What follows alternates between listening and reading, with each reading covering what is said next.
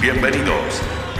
Aquí comienza Duros de Roer, el espacio para las historias de los distintos de siempre. Con ustedes, Francisco Reynoso. Nuestro invitado de hoy es un neurólogo atípico, metalero hasta la médula. Es el actual jefe de servicio de neurología, neurocirugía, Hospital Clínico San Borja Arriarán. Además es profe de la Chile, fue presidente del Colegio Médico Regional de Santiago y actualmente divide su tiempo como bajista y vocalista de la banda Tridente, proyecto que solo fue posible gracias a la crisis económica que hundió a Cobreloa. Seguido de la muerte de Cliff Burton, su ídolo máximo, su banda de todos los tiempos es Iron Maiden, pero su disco favorito es de Metallica. Además dibuja cómics y en los bajos fondos es conocido como el Doctor Migraña. En esta edición de Duros de Roer nos complacemos en presentar al señor Pablo Salinas.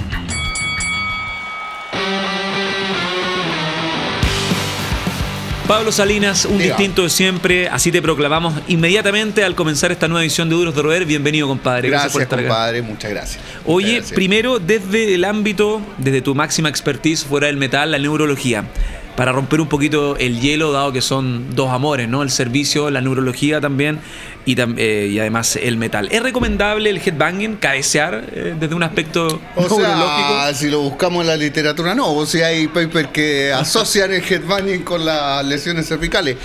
Pero ¿qué le vamos a hacer? Si así es la cosa nomás. Es parte del equilibrio. Es parte del equilibrio, sí. Sabemos que el, el metal es parte de sacar afuera toda esa energía que viene interna y toda esa mala onda que uno recibe en la sociedad, ¿cachai? Que, son los preceptos del metal desde el comienzo, ¿cachai? Sí, ¿qué vamos a hacer? Una de tus cualidades siempre es ser Mateo en todo sentido. No solo el Mateo que está pegado con tener la nota máxima en la asignatura, sino que ir adquiriendo varias habilidades acorde a tus intereses. Por eso a mí me interesaría saber cómo es que llega el rock a tu vida en un instituto nacional que tiene una historia rockera y después, ¿quién te implantó el, metal, ¿no? En tu cerebro. No, mira, el, eh, estando en el colegio, tú tenías dos opciones, o eras panqueta o eras tracher. Estaba, ¿cachai? O sea, así se juntaban las tendencias musicales dentro del colegio. Y claro, a todos nos teníamos la curiosidad de ir conociendo cosas nuevas y de ir investigando y de ir eh, vivenciando cosas que no habían en el país. Por eso que se liga, posible, más que posiblemente, por eso que nos ligábamos siempre al underground y siempre nos metíamos en la música extrema, ¿cachai? Eh, si tú me preguntáis cuál, cuál fue mi primera aproximación del metal, no puedo dejar de olvidar a mi gran amigo Mauricio del colegio, que somos amigos hasta el día de hoy, o sea, nos juntamos hace un par de semanas, ¿cachai? Y que llegó con el disco El séptimo hijo del séptimo hijo. Versión blanca. Recordemos también para los millennials o los sub 30 que nos escuchan que en la gloriosa era dorada de la industria musical había unas traducciones bien particulares. las, de Iron, las de Iron Maiden eran un poquito no tan ciúticas. Es que había de todo. No, Finales de los 80, por si acaso. Pero, pero no olvidemos que Peace of Mind se llamó Acto de Locura en nuestro país. No lo olvidemos.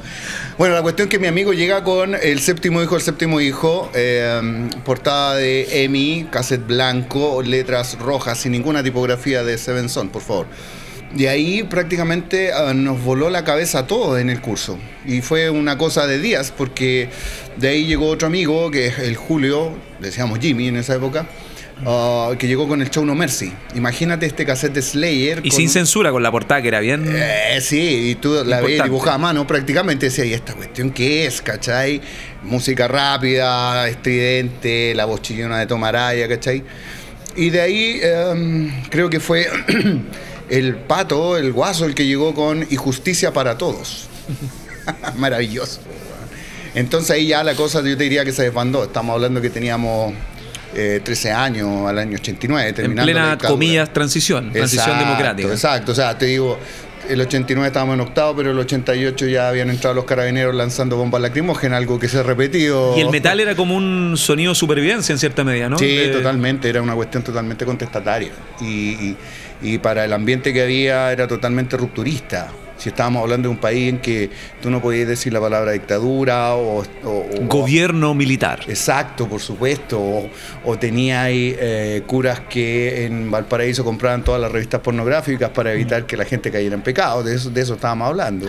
Y también tú te comienzas a inmiscuirte todos los que estaban alucinados con el mundo del metal, porque es interesante recordarlo. Quizás es bastante obvio para una persona que está por los 45 años, 46 años, pero hay muchas generaciones que no entienden, obviamente por cómo se está manejando el intercambio información la dinámica del tape trading, este, Sí, el claro. intercambio de cintas, intercambiar cassette. Y ahí yo creo que comienza, entiendo, la militancia total y amor 24-7 claro. por el metal y el Sí, claro, sí.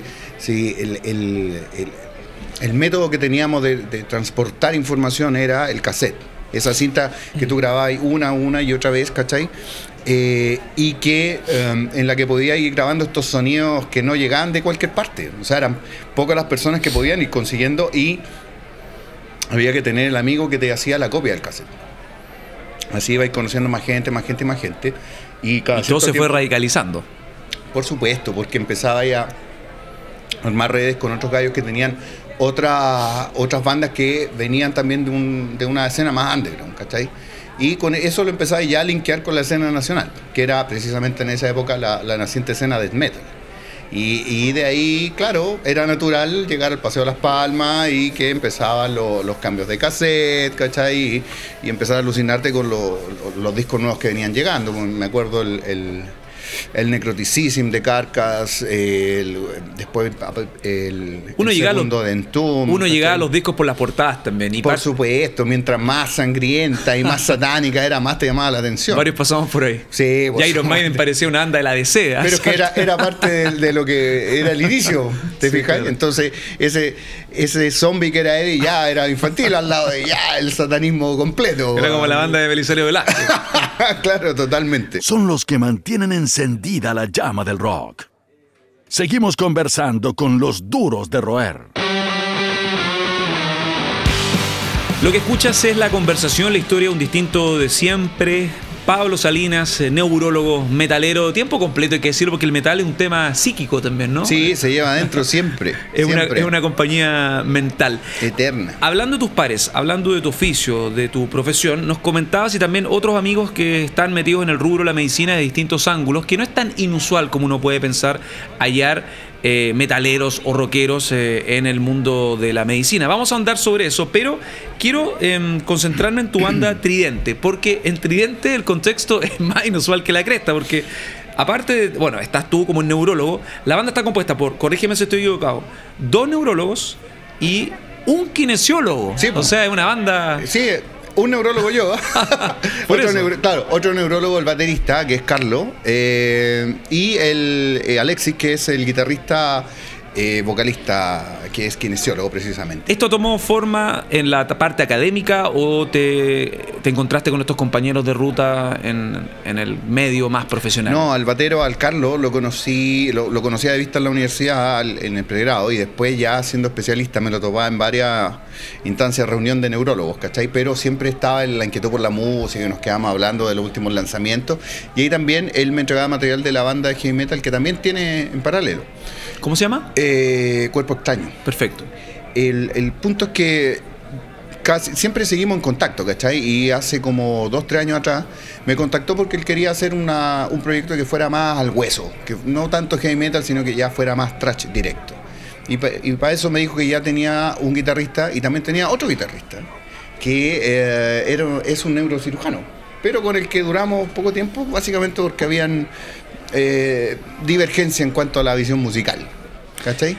Hay un tema que a mí también dentro de tu alucinante historia, porque hay anécdotas para regalar. Podríamos hacer con. Pablo dos, dos emisiones de Duros de Roer Extended Version, así como los discos dobles, con Quizrich, así un Operation Minecraft, qué sé yo. Exacto. Pero eh, quiero que me expliques, porque en los titulares, como en las noticias, que como mega friqueado, cuando nuestro querido editor Rodrigo Ulloa me cuenta que tras eh, Tridente, gran eh, un momento clave en la formación de este proyecto Trash Metal, que tiene tres años más o menos, Sí. es la crisis de Cobreloa. Sí, claro. Explícame, por favor, explícame No, eso. No, mira, eh, no entiendo mira, nada. Mira, mi, mi amigo, el, el batero Carlos, es, es el médico Correloa, eh, médico entrañable Correloa, hace Médico, mucho ¿por cuánto tiempo fue Cobreloa? O sea, no, ¿cuánto fue? Sigue siendo. Sigue siendo, sigue en, la- siendo. en las buenas y en las malas. Por supuesto, si él es cobreloíno, ahí zorro al desierto. Pero po. ¿cachai que eso no pasa con los equipos grandes donde está esta, esta rotación constante? No, no, para nada. No, y para nada. Es, es una de las grandes cosas que admiro de él, porque obviamente en, en el concepto de banda está la amistad y todo. Y, claro, y te das cuenta, puta, del, del- del- del- del afecto que tenéis por él.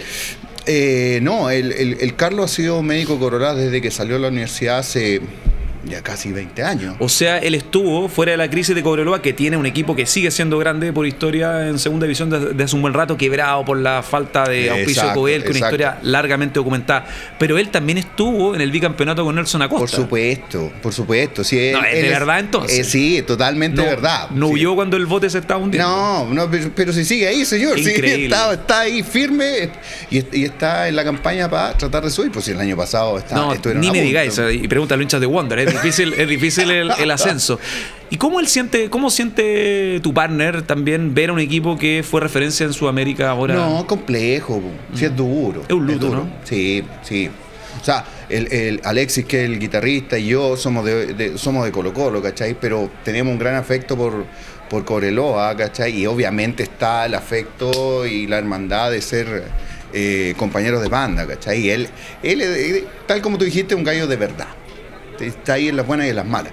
Bueno, la cuestión es que en todo, en todo, es- todo este proceso en que Cobreloa empezó a vivir ya la debacle, eh, Carlos me llamó. Me llamó porque sabía que yo hace rato que estaba tocando bajo y, y me dijo, oye, ¿sabes que quiero armar un proyecto pero que vaya a la música más al hueso, ¿cachai? Quiero más tracha, así, directo. Tengo un guitarrista, tengo otro y ahí nos empezamos a juntar, ¿cachai? Como te digo, estaba otro colega también que era el Pancho Jarufe, que es neurocirujano, que quería hacer una onda más, eh, más ligada con la música de Audioslave, Rage Against the Machine. Más oreja. Eh, sí, sí, sí. Y, y- y solo las aguas se, se fueron dividiendo, ¿cachai? Sin que haya ninguna mala onda. O sea, el, el Pancho tiene su onda musical y también hizo una redefinición en su vida de distintas prioridades. Entonces nos dijo un momento, ¿saben qué? Yo me quiero salir de la banda porque estoy pensando en otras cosas. la vida". Bueno, ok. Y ahí nos juntamos en la Fuente Suiza, señor. Fuente Suiza. Y ahí decimos, Hay bueno, mística. Claro. ¿Qué hacemos? ¿Seguimos o no seguimos? ¿Seguimos o no seguimos? Ya, sigamos. Seguimos ensayando y de ahí vino el primer recital de Cabalera Conspiracy en el... Maquinaria. No, no, no, no. Entonces no fue el primero, fue en el Caupolicán. O ¿No será. Soulfly? Bueno, Bueno, Max Cavalera. sí. La cuestión es que ahí nos juntamos, hicimos una previa y ahí salió el nombre de la banda. Ya, Tridente, Tridente. Y ahí ya empezó la cuestión ya más, más armada, ¿cachai? Sabemos que tu afición por el metal, fuera ya mega documentada con el colegio, con el Instituto Nacional, eh, con todo, comienza a darse desde, desde joven, ¿no? Mm. Desde adolescente. Pero, eh, curiosamente, digo curiosamente, por distintos motivos, eh, te comienza a empoderar como músico y a quizás eh, llenar ese vacío dentro de las cosas que uno siempre se propone hacer, uno hace como los check, quiero aprender a hacer esto, quiero Claro. aprender a hacer esto otro, se da recién cuando ya tienes como este poder adquisitivo, también una decisión, una autonomía en todo sentido que es en tu posicionamiento como profesional. Cuentan las malas lenguas que tu papá, lenguas. las malas lenguas, hay que decirlo. Eh, no, no sé si un cagüín, pero un, un Pablo Salinas Lix. eh, no- me cuentan que tu papá era súper restrictivo en el sentido de que también los papás de los 90 veían al satanismo en la tele como, Exacto. como algo eh, próximo al rock y te rompieron todos los pósters. Sí, fue un momento de crisis. ¿Te portaste muy mal? No. Porque tú eres Mateo, cumplí, te iba súper bien en el Instituto No, Nacional. yo, yo creo que son las faltas propias de cada adolescente que está buscando su manera de, de- Rebeldía. De, de rebeldía y básicamente un lemente a los papás ¿no? en algún momento. Entonces en esa crisis, y más encima con tema de todos estos monitos satánicos. ¿Qué póster tenías?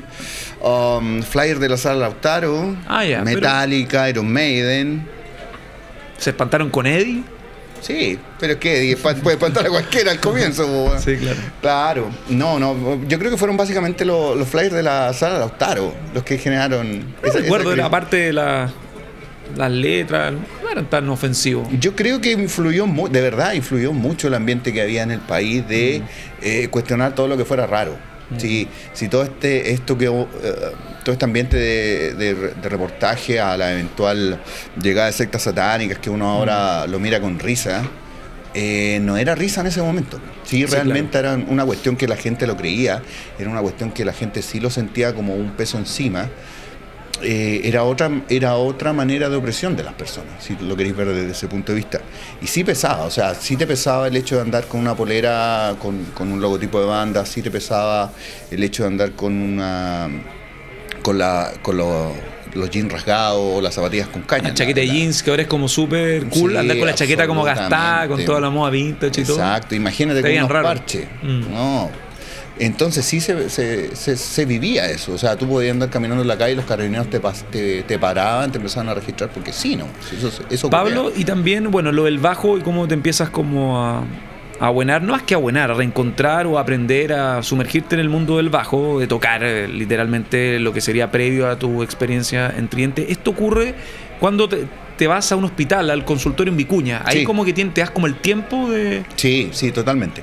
Ese um, fue mi momento en la carrera profesional de ir a ser médico rural, que en el fondo donde están quemando las papas, ¿cachai? Y tenéis que ir a hacer la medicina real y tenéis que ir a, a entregar todo lo que tú sabes y tenéis que darle a las personas.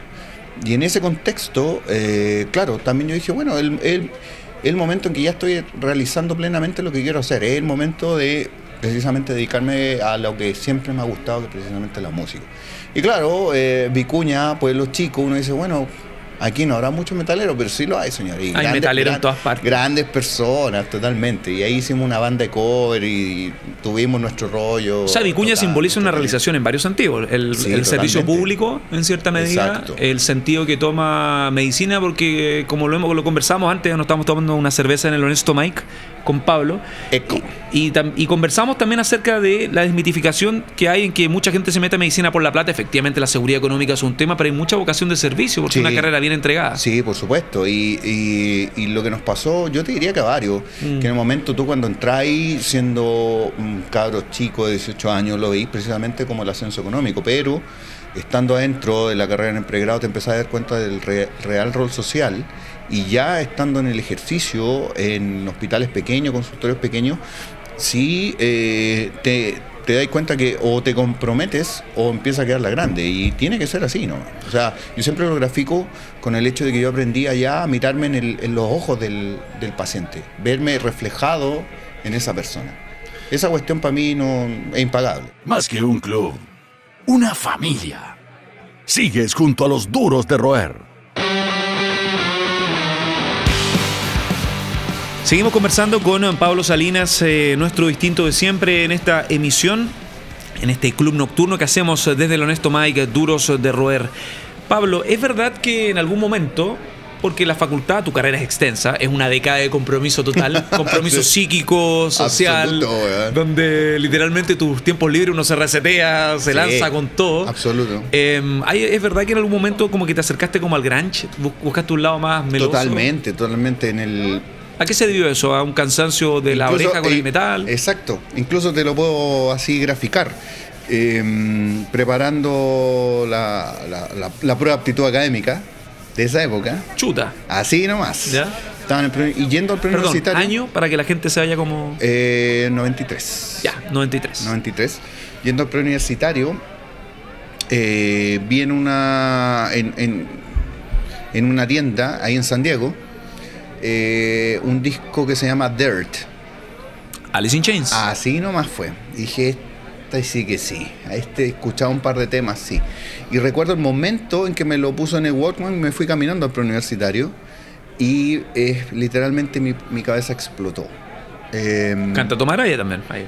por supuesto, por supuesto. ¿Cómo se llama ese tema? Young- no, no es Junkhead, no. No, Em, es... em, bueno, ahí lo Iron. Gland. Ah, ok. Exacto. Eh, no, claro, y, y precisamente ya venía un tanto hasteado de estar escuchando siempre los gritos y el calefón gutural de las distintas bandas. De hecho, yo te diría que pasé de Carcas. Buen cambio. Exacto, directamente a decir, bueno, excelentes, excelentes, pero ya venía, ya se veía el desgaste.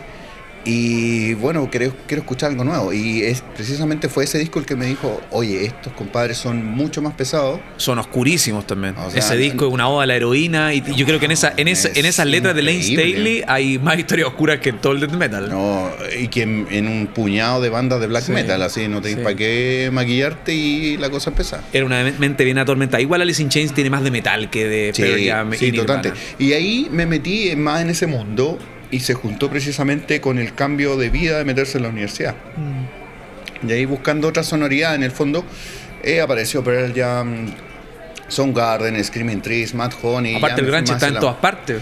en Sí, época. claro. Mira, lo más divertido que en esa época eran muy pocas las personas que te reconocían que escuchaban eso. Y ahora Ahora tú te encontrás con ellos mismos diciendo, no, siempre me gustó Son Garden y Chris Cornell y vamos, ¿de qué estamos hablando? Bueno, ok, pero sí, era así. Y, y, y sí, también fue una época más, más de irse para adentro, lo que correspondía precisamente a lo que estaba ocurriendo en esa época. La, la película Singles fue Sí. marcado. De hecho, todavía tengo la película y la banda sonora es maravillosa. Sí, hay temas de Chris Cornell inéditos, maravillosos. Eh, Seasons, Tremazo, temazo. Screaming Trees también, que muchos lo conocimos a través del, Sí. de este portafolio, este portal que abrió Cameron Crowe ahí en los noventas. Pablo, me voy a meter a tu currículum, tu amplio Dale. currículum, no rockero y metalero, que es como de 20 páginas. Además de tu cargo que tienes hoy, jefe de servicio de neurología, neurocirugía, Hospital Clínico San Borja Herrera, también desarrollaste tu lado más dirigencial en Vicuña. Y luego fuiste presidente del Colegio Médico Regional en Santiago, pero terminaste mandando, esto quiero también otro Pablo Salinas League. Mandaste a toda la chucha, hay que decirlo, a la Sí, cresta. Colapsaste, estuviste seis meses, entiendo. Y me imagino que en un comienzo, yo no sé, hago el paralelismo porque conociendo tu historia está el fanatismo con Iron Maiden. Y Bruce Dickinson es un tipo que ha llevado todo al límite, un tipo que ha llevado liderazgo incluso a ser un personaje válido en empresas o en el mundo del, emprendimiento, en el mundo científico, en el mundo del comercio aéreo, en el mundo de la cerveza artesanal. Es un tipo que yo creo que hay una ética, ¿no? Hay un norte en común de que lo que él se propone lo estudia y no lo externaliza. Y yo creo que también tiene mucho que ver con tu ética de vida. Mm. El hecho de, oye, tengo tanta edad, no es tarde para aprender bajo. Voy a aprovechar mis tiempos libres en Vicuña y lo voy a hacer. Em, quiero estudiar medicina primero por un tema económico, quiero especializarme en esto. O sea, hay mucho de, un punch interesante en tu historia con lo de Bruce Dickinson. Y también cuéntame eh, cuál fue esa sensación de llegar a una cúspide de reconocimiento laboral. Digo cúspide Claro. por, un, por un tema que no es económico, ¿no? Claro. El, el ser un líder de un colegio de, de profesionales es un tema de, em, de validarse en cierta medida. Pero, ¿qué, qué ocurrió ahí para mandar toda la cresta de una? Mira, si hay que resumirlo en una frase, yo creo que el tema precisamente de expectativas cumplidas y de precisamente seguir buscando eh, el estar tranquilo en la profesión, que es precisamente buscar el bien común. O sea, me di cuenta, en resumidas cuentas, que buscar el bien común pasa precisamente por ejercer la pega en el día a día eh, y no necesariamente estar en un rol gremial. Em, ¿Viste un exitismo, ego, que desvi- Sí. desvirtuaban como el, sí, sí, El- sí, sí. el deber ser, ¿no? Sí. Es lo que tú buscabas. Sí, exactamente, exactamente. De partida no había buscado el, el- el cargo. Mm. Se dio, me, me- me honró mucho el ¿Y uno puede reconocimiento rechazar eso?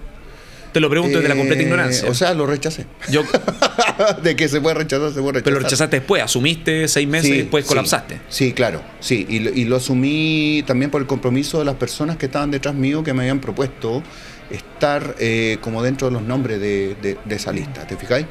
Eh, pero sí, fue, bas- fue básicamente porque no, no había una concordancia entre lo que estoy buscando en la vida y poder ejercer y, y- y influir a través de la medicina versus lo que realmente estaba ocurriendo. Y, y creo que está bien, creo que está bien. La- las instituciones funcionan como funcionan, nos guste o no nos guste.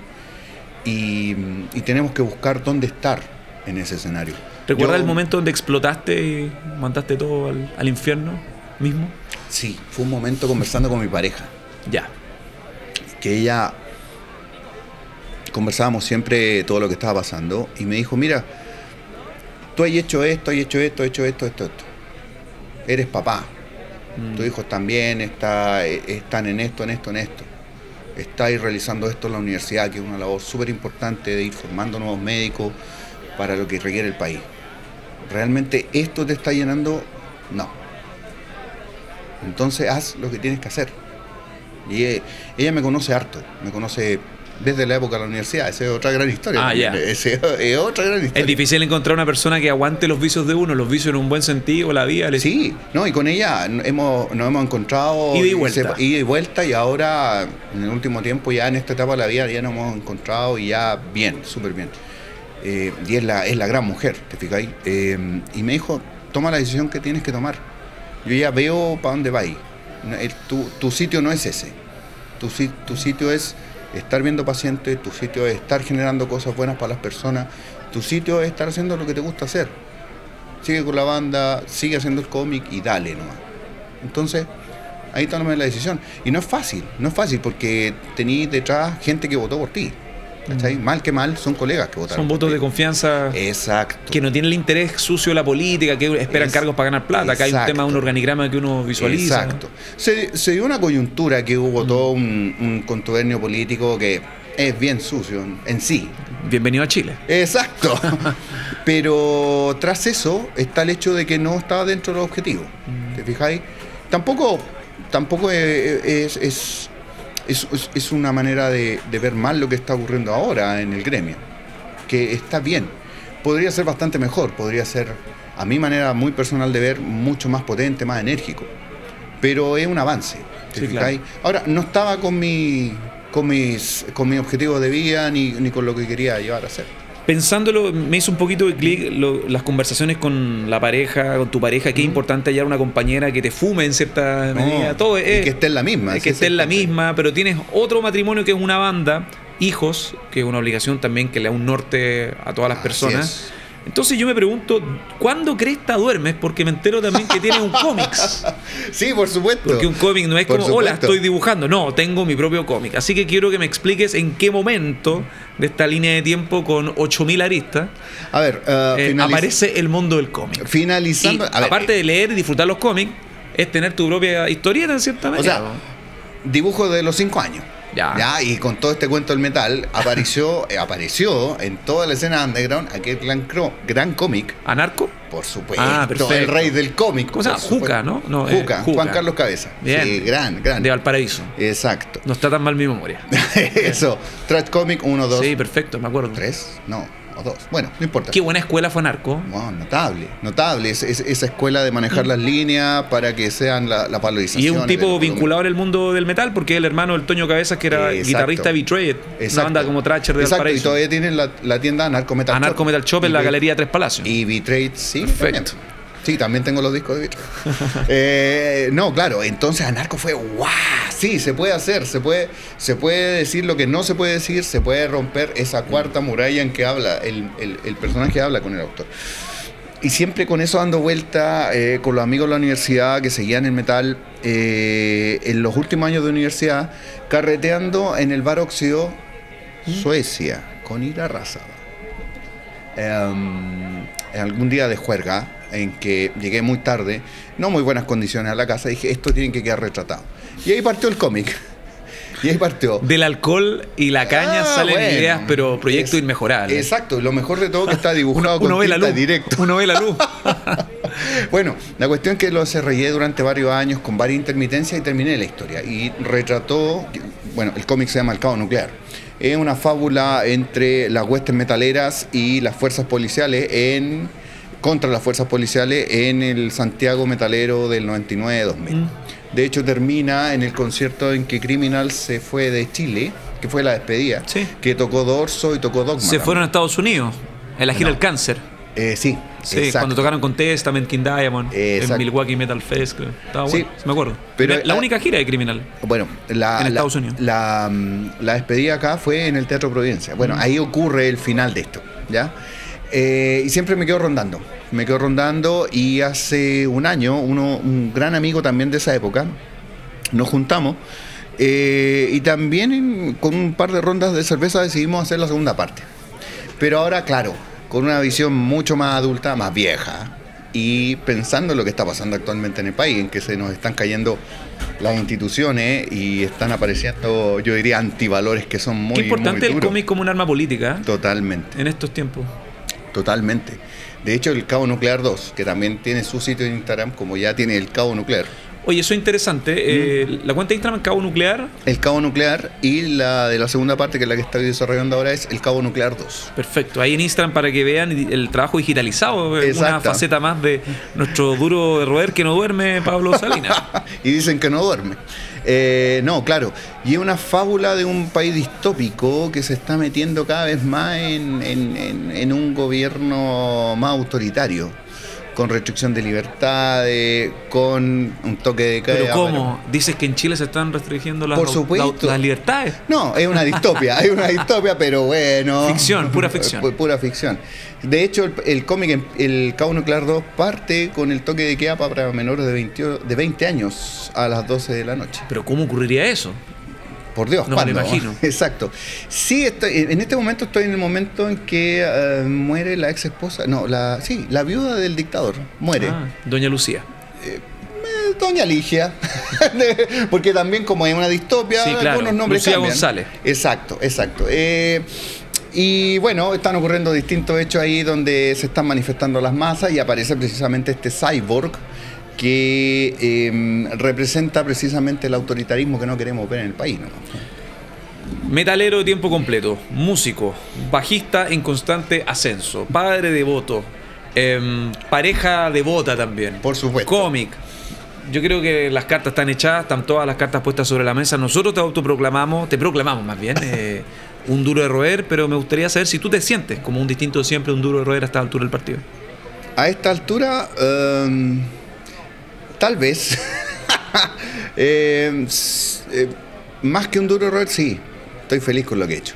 Y me encanta poder estar haciendo todo lo que estoy haciendo y sobre todo trabajar para dejar algo mejor a todos, a, mis cabros y a todas las personas. ¿no? Sí, eso, eso es todo. Sí. El, el metal es eso al final, lo veo así. Esto fue Duros de Roer Podcast. El club de los distintos de siempre. El último apaga la luz. Hasta la próxima.